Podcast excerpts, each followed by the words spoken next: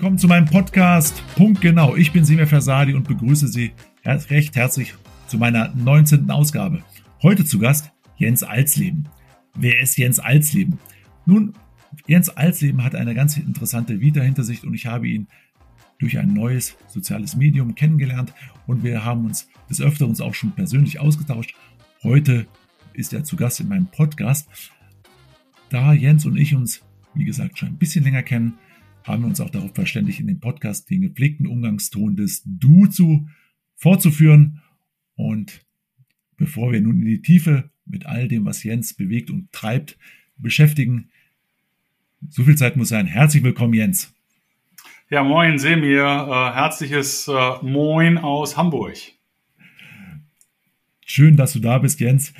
Natürlich als erste Frage, das ist hier Usus beim Podcast, Punkt genau. Wer ist Jens Alsleben? Was macht er beruflich und was treibt ihn an?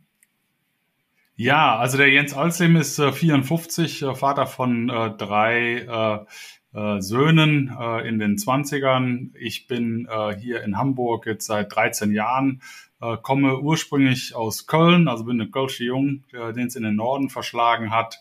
Was mache ich beruflich? Ich bin äh, Mitinhaber einer Führungsberatungsgesellschaft, die nennt sich großefreiheit.com äh, und wir begleiten äh, Führungskräfte äh, bei ihrem anspruchsvollen Job.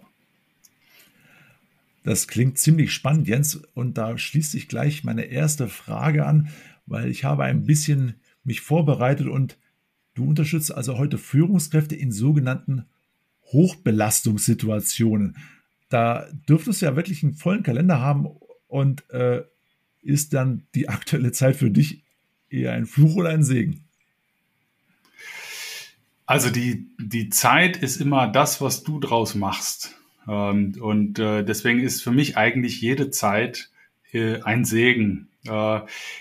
Was natürlich jetzt, wenn Corona dazukommt, äh, Hochbelastungssituation, wir merken natürlich alle äh, seit anderthalb Jahren, äh, dass äh, die Corona-Pandemie was mit uns macht.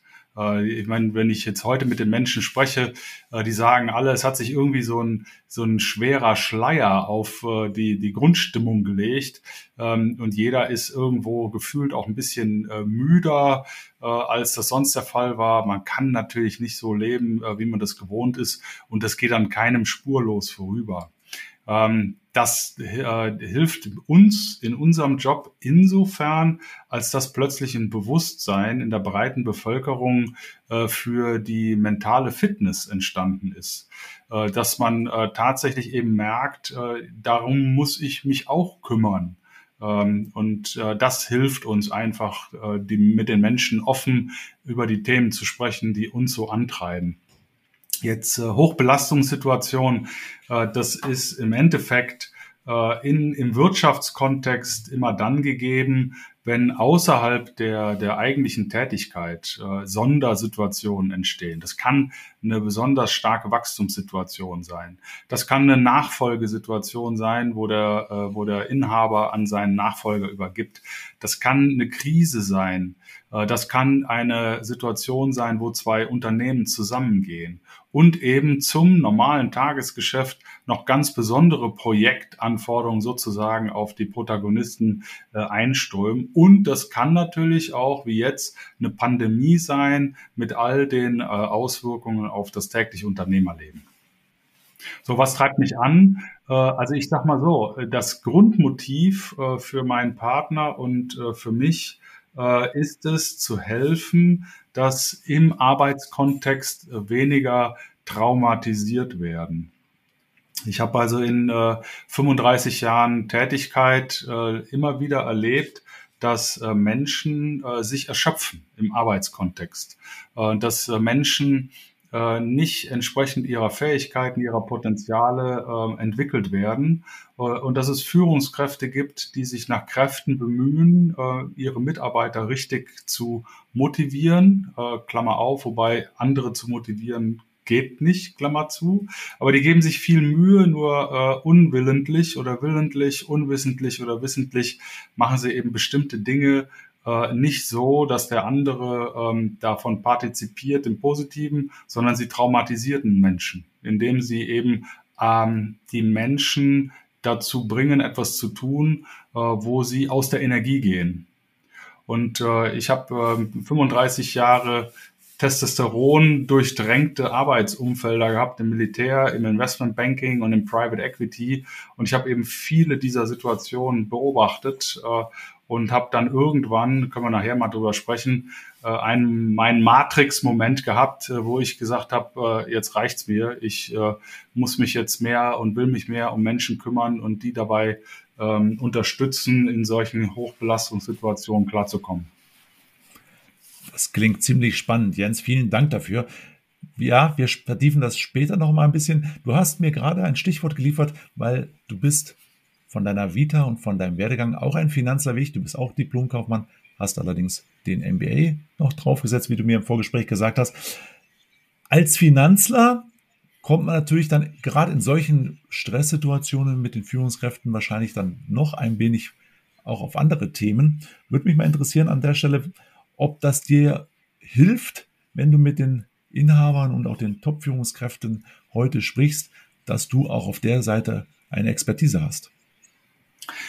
Natürlich. Äh, es tut sich jeder leichter, wenn er mit jemandem spricht, der die eigene Lebenswirklichkeit kennt. Äh, und äh, natürlich ist es ein Vorteil, ähm, jetzt gerade so wie ich, ich komme ja aus einer Welt, äh, wo wir sehr, sehr viele Geschäftsmodelle kennengelernt haben, äh, unterschiedliche Situationen sehen durften äh, und sehr viel einfach erlebt haben.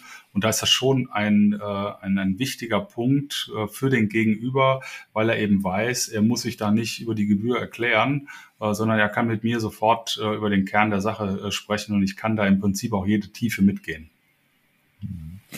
Okay, vielen Dank, Jens wenn ich jetzt nochmal auf die Unternehmen anschaue und dann nochmal in der Vergangenheit nach Basel III gab es durch die Banken nochmal eine höhere Anforderung an Unternehmen.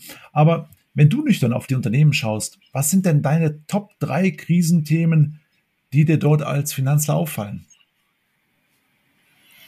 Also das ähm, allererste ist äh, Stabilisierung der Lieferketten. Das ist das Aller, Allerwichtigste, dass ich tatsächlich äh, äh, entlang meiner Wertschöpfungskette sicherstelle, dass eben gerade bedingt durch die Pandemie äh, mir da keine wesentlichen Protagonisten ausfallen. Ähm, der zweite Punkt äh, ist die Sicherung der Liquidität. Äh, das ist, äh, ich komme aus einer sehr Cashflow-orientierten Denke. Äh, und äh, die beißt sich manchmal noch mit äh, dem GNV-Denken im Mittelstand. und ähm, deswegen gucken wir immer auf den Cashflow. Und wenn ich zum Beispiel an die Sicherstellung, Sicherung der Lieferantenkette denke, dann hat das eben auch immer was damit zu tun, wie sind äh, die Zahlungsmodalitäten? Äh, kann ich sicherstellen, dass auch länger laufende Projekte zwischendrin ordentlich abgerechnet werden, äh, dass ich ordentlich durchfinanziert bin, dass ich auf Seiten der Banken nicht unter Umständen in ein anderes Risikoprofil falle, weil ich einer bestimmten Industrie zugehöre und dann plötzlich Verschlechterungen meiner Finanzierungskonditionen äh, kommen, ähm, gegen die ich persönlich nichts machen kann äh, äh, und all diese Themen. Und das Dritte ist äh, in dem Falle tatsächlich äh, die Stabilisierung meiner, meiner Schlüsselpersonen in einer, äh, in einer Pandemie sicherzustellen, dass die Menschen, die ich jetzt auch vielleicht noch remote führen muss, die ich also nicht tagtäglich sehen kann, ähm, dass die Menschen ähm, stabil bleiben. Also mal ein Beispiel. Ich habe äh, vor kurzem einen Anruf gekriegt von einem Geschäftsführer, der sagte, ich habe 25 Führungskräfte, ähm, die sind einfach durch. Die haben nach anderthalb Jahren Pandemie und zwei Jahren Restrukturierung, das ist ein Automobilzulieferer, äh, haben die einfach keine Kraft mehr. So, und in einer Phase, wo, äh, ich sag mal, die äußeren Umstände alles andere als optimal sind, äh, geht es eben darum, dass mir nicht nur meine Lieferanten und äh, Kunden abhanden kommen, sondern auch meine Mitarbeiter bei mir bleiben und denen äh, es mental, physisch äh, eben so gut geht, dass sie äh, in der Lage sind, auch ihre Leistung zu erbringen. Vielen Dank, Jens, für diese klaren Worte und die drei wichtigsten Top-Krisenthemen, die du uns da gerade äh, aktuell präsentiert hast. Ich glaube, das ist ein guter Bogen auch zu der Frage, wenn es dann um die Liquiditätssicherung geht, welches Unterlagenpaket sollte denn ein Unternehmer dann einem Investor, egal ob Bank oder Private Equity, denn präsentieren dürfen? Also, ich sag mal, wenn ich jetzt durch eine normale Due Diligence gehe, was ich, äh, das ist natürlich viel zu komplex. Äh, ich brauche im Wesentlichen Unterlagen, die äh, mir einen guten Überblick geben über die Wertströme im Unternehmen, so dass ich dann tatsächlich erkennen kann, was sind die Werttreiber und wovon hängen die Wertetreiber ab. Und im Kontext der jetzigen Krise zu Vorkrisen, äh, wie schnell äh, ist das Unternehmen in der Lage, auf Krisen äh, ähm, äh, zu reagieren, sich aus Krisen wieder hervorzuarbeiten und dann eben auch äh, zu verstehen, wo ist der heutige Aufsatzpunkt äh, für meine Berechnungen, ob das jetzt auf der G&V-Seite ist, also auch fürs EBITDA oder für die Cashflows, um dann von, von heute aus ähm, mit gutem Gewissen nach vorne hinaus äh, planen zu können. Ich brauche natürlich eine belastbare, ähm, äh, ein belastbares Modell, was ich mir aber auch gerne selber baue, äh, wo ich die G&V, die Bilanz und die Cashflow-Rechnung im Rahmen eines integrierten Modells abbilden äh, kann. Und dann brauche ich eben, um das tun zu können, von dem Unternehmer äh, transparent äh, eine Erläuterung äh, für die Punkte, äh, wo bei mir Fragen aufkommen. So, und das kann man natürlich dann nur einzelfallbezogen äh, weiter spezifizieren. Aber im Endeffekt muss ich das Unternehmen verstehen können mit seinen Wertetreiber, mit seinen Zusammenhängen im Kontext seiner, seiner jetzigen Situation und natürlich auch der, der Trends und Technologien, die da im Umfeld entstehen ich sag mal so, in der Due Diligence gab es eine Entwicklung, wenn ich die letzten 20 Jahre durchgehe. Da war am Anfang war die Legal Due Diligence äh, äh, entsprechend entscheidend. Ich musste einfach wissen, dass einfach rechtlich alles in Ordnung ist.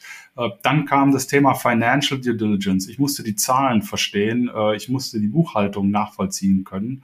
Ähm, dann kam das Thema Commercial Due Diligence. Ich musste dann plötzlich das Unternehmen im Kontext seiner, seines Wettbewerbes, äh, seines Marktes verstehen. Heute ist das Thema digitale Due Diligence. Wie digital fit ist das Unternehmen? Wie digitalisiert ist das Unternehmen? Was gibt es da unter Umständen für disruptive Entwicklungen, die mein Geschäftsmodell von einem Tag aus dem anderen aushebeln können? Und zukünftig prognostiziere ich, wird es die HR Due Diligence geben. Äh, was für äh, Menschen arbeiten im Unternehmen? Was gibt es für eine Unternehmenskultur? Äh, wie werden tatsächlich Mitarbeiter entwickelt? Wie begegnet man dem Fachkräftemangel? Und wie bedient man sich auf dem internationalen Arbeitsmarkt in einer Art und Weise, dass eben Hochleistungsteams geformt und gehalten werden können? Und das ist so ein bisschen auch die Evolution, die sich dann im Unterlagenpaket sozusagen widerspiegelt. Du hast bei den Banken auch immer mehr einen Trend äh, zu äh, dem Thema Social Environmental Governance, dass die Banken äh, ESG-konforme äh, Informationen brauchen, die ihnen bestätigen, dass nachhaltig produziert wird, äh, dass führungstechnisch alles ordentlich gemacht wird, um die Mitarbeiter nicht zu vergraulen etc. Da geht natürlich auch ein Trend hin. Das muss ein Unternehmen nachweisen und belegen können. Vielen Dank, Jens. Also das äh, sieht nach einem sehr umfangreichen Paket aus, das wir da schnüren müssen, um wirklich dann auch mit einem Investor gemeinsam zu einem Deal zu kommen. Die Frage, die sich mir anschließt, was kann ein Unternehmen konkret aus eigenen Stücken tun, damit es mit einem leicht blau gefärbten Auge aus der Krise herauskommt? Also ich sag mal so, das ähm, größte Performance-Steigerungsprogramm, was es überhaupt gibt im Unternehmenskontext, ist äh, den äh, Menschen in den Mittelpunkt zu stellen. Ich gebe dir mal eine Zahl. Ähm, man rechnet damit, dass jährlich 275 Milliarden Euro ähm, ja, ich sag mal, Geringproduktivität dadurch entsteht, dass äh, Mitarbeiter äh, nur schwach oder gar nicht identifiziert sind äh, mit ihrem Unternehmen. Krankentage, äh, äh Fehltage, äh, niedrige Produktivität etc., innere Kündigungen. Und wenn man das mal über, allein jetzt auf, auf meine Industrie, Private Equity, wo ich herkomme, wenn man das mal überträgt, dann ähm, entspricht das ungefähr einer Verdoppelung ähm, der Umsatzrendite, die man ermöglichen könnte, äh, wenn man diese Faktoren aufhebt. Ähm, das heißt also, wenn ich als Unternehmer in der Lage bin, meine Mitarbeiter stärkenorientiert einzusetzen äh, und äh, ihre Kernmotive kenne und berücksichtige ähm, und äh, dann auch offen und transparent führe, äh, dann äh, die Mitarbeiter auch tatsächlich äh, abhole mit äh, dem Thema äh, Purpose, also worum geht's eigentlich in dem Unternehmen, was ist mein Kernmotiv? Äh, und und und. All diese Themen, die da draußen an, an Buzzwords in der Gegend rumfliegen, das hat einen brutalen Impact äh, auf die äh, Grundperformance. Und das, da würde ich auf jeden Fall ansetzen ähm, ohne dass ich dann an die Finanzierer herangehe, kann ich in sehr kurzer Zeit äh, da erhebliche Gelder heben. Äh, gibt vielleicht noch eine, eine, eine weitere, äh, weiteres Beispiel. In den USA gibt es eine Untersuchung, ähm, wie lange es dauert, äh, bis Unternehmen, die ihre Mitarbeiter in den Mittelpunkt stellen, anfangen, äh, ihren Index out zu performen. Und man kann sagen, dass bereits nach drei Jahren äh, die Unternehmen im Schnitt äh, um drei Prozent besser äh, sich äh, äh, entwickeln als ihre Peers. Das heißt, äh, die Börsenentwicklung von Unternehmen mit Menschen im Mittelpunkt ist nach zehn Jahren um 30 Prozent besser als ihre Peers. Äh, so, und das äh, kannst du natürlich unendlich weiter, weiter ähm, äh, denken. Äh, das heißt, Menschen in den Fokus stellen ist das beste Performance-Steigerungsprogramm, was es gibt. Oh, das war ein gutes Statement, Jens. Also ganz, ganz lieben Dank für deine wirklich umfangreichen Ausführungen. Unsere letzte Frage, und das ist auch bei Punkt genau immer Usus. Was gibst du uns heute in drei Sätzen mit? Die Chancen, die sich aus der jetzigen Situation bieten, ähm, die Dinge, die jetzt ans Tage, Tageslicht gekommen sind, wo alles äh, vielleicht auch verbessert werden kann, äh, dafür dankbar zu sein, das anzugehen, das aufzunehmen und darauf zu vertrauen, äh, dass man dann äh, die vielleicht, die Schmerzen, die man jetzt vielleicht spürt, auch für sich zukünftig in einen Wettbewerbsvorteil ummünzen kann. Das, glaube ich, äh, wäre äh, das Allerwichtigste. Einfach eine andere Brille aufsetzen, die eine andere, äh, andersfarbige Gläser hat und positiv da drauf gucken, mit den Mitarbeitern vertrauensvoll die Lessons learned auch nehmen und nach vorne gehen. Vielen Dank, Jens. Schön, dass du dabei warst. Ja, das war wieder eine Ausgabe von Punkt Genau. Ich hoffe, es hat Ihnen gefallen. Schönen Dank nach Hamburg und viele Grüße. Ja, danke dir, mein Lieber. Herzlichen Dank, dass ich dabei sein durfte und alles Gute. Bleib gesund und munter. Dankeschön, Jens. Danke. Ich bin Simir Fersadi, Ihr Interim Manager für Finanzen, Rechnungswesen und Controlling. Ich möchte mich heute auch bei meinen 100 Abonnenten bedanken. Schön, dass ihr dabei seid. Bis zum nächsten Mal. Tschüss.